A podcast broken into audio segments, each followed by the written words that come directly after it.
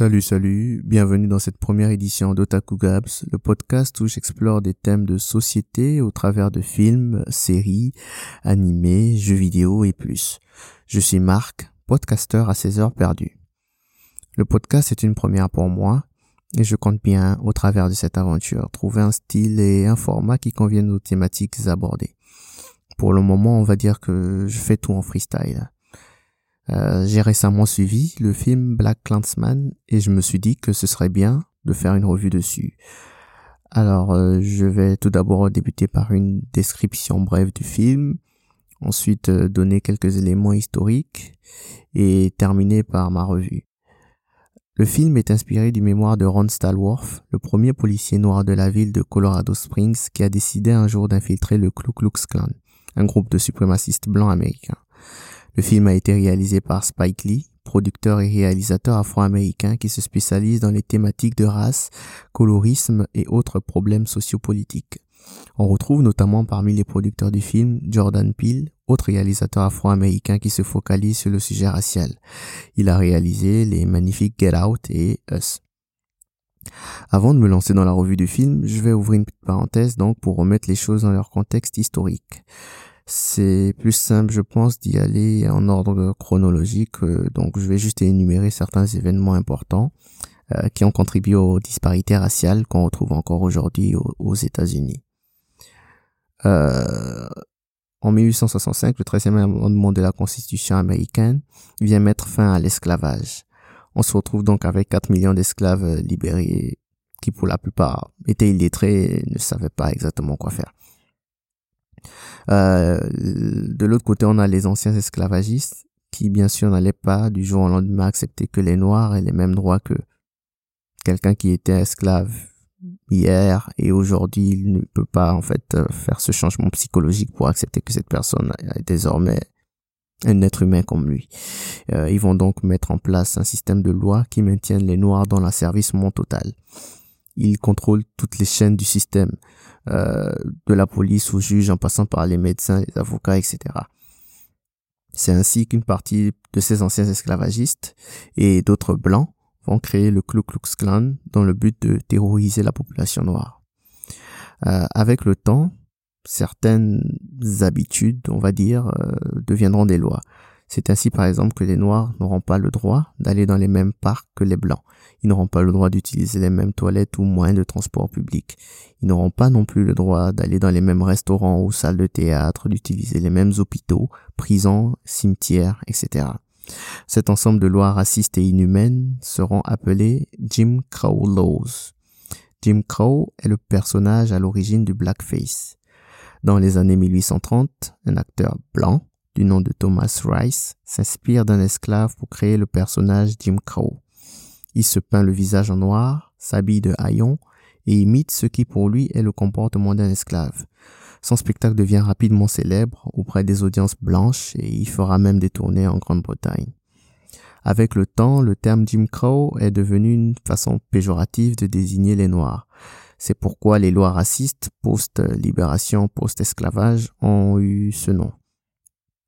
On a quelques précurseurs du Civil Rights Movement à cette période. Bien avant Rosa Parks, par exemple, Ida B. Wells a été la première femme à refuser de quitter une cabine de train réservée aux Blancs en 1884. En 1887, Isaiah Montgomery, séparatiste convaincu que les Noirs et les Blancs ne pouvaient pas vivre ensemble, décide de créer sa propre ville 100% noire. Il s'agit de Mound Bayou. Elle existe encore aujourd'hui en plus, et elle est toujours presque à 100% noire. Euh, depuis 1865 et bien avant, durant l'esclavage même, les Noirs ont toujours été malmenés, lynchés et réduits à l'impuissance par le système blanc. Mais petit à petit, la communauté commence à se révolter. En 1948, le président Truman a contribué, avec son executive order mettant fin aux discriminations dans l'armée, à donner une base plus solide aux initiatives anti-ségrégation. En 1954, dans l'affaire Brown versus Board of Education, la Cour suprême des États-Unis a déclaré illégale la ségrégation dans les écoles publiques. Les écoles noires à l'époque n'avaient avaient peu de moyens et n'avaient pas les mêmes programmes que les écoles de blancs qui étaient bien évidemment plus avancées. Important aussi de préciser que c'est la même Cour suprême qui, dans l'affaire Plessy versus Ferguson en 1896, avait rendu légale la ségrégation dans les écoles publiques. Le 1er décembre 1955, Rosa Parks a refusé de céder sa place à un homme blanc dans le bus et fut arrêté pour ça. Et c'est vraiment de là que le Civil Rights Movement a pris de l'ampleur. Partout dans le pays, mais principalement dans les États du Sud, les Noirs commencent à manifester pour leurs droits. En 1963, il y a eu la marche vers Washington qui a donné lieu au fameux discours de Martin Luther King, I Have a Dream. En 1964, le Civil Rights Act, initié par le président John F. Kennedy, l'année précédente mais qui a été assassiné avant sa signature, a été mis en place par le président Lyndon B. Johnson. C'est la loi qui vient mettre un terme, du moins sur le plan légal, aux discriminations dans tout le pays. Les discriminations n'ont pas immédiatement cessé après ça, bien sûr. La, mais la promulgation de la loi a permis quand même aux Noirs d'avoir plus de droits et d'avoir un support légal pour euh, obtenir enfin du travail, et, etc. Mais les Noirs avaient toujours un retard, autant économique qu'éducatif. Euh, durant cette période, deux idées principales s'opposent. La partie radicale qui voulait une séparation pure et simple entre les Blancs et les Noirs, avec des figures comme Malcolm X notamment, même s'il a été un peu moins virulent avant sa mort. Et une partie plus inclusive euh, avec à sa tête Martin Luther King. Les deux se sont fait assassiner respectivement le 21 février 1965 et le 4 avril 1968. On se rend bien compte aussi du rôle qu'a joué l'éducation dans la lutte contre le système. C'est pourquoi si nous aujourd'hui on veut que notre communauté puisse évoluer, ça passe par l'éducation. On ne peut plus se permettre d'être les derniers. Je passe maintenant à la revue. Spoiler alerte pour ceux qui n'ont pas encore suivi le film, même s'il n'y a pas grand chose à spoiler. Euh, les quatre premières minutes du film sont assez ennuyeuses. Je comprends l'intérêt de l'inclure pour annoncer le côté comique de la chose, je suppose, mais je ne pense pas que c'était nécessaire.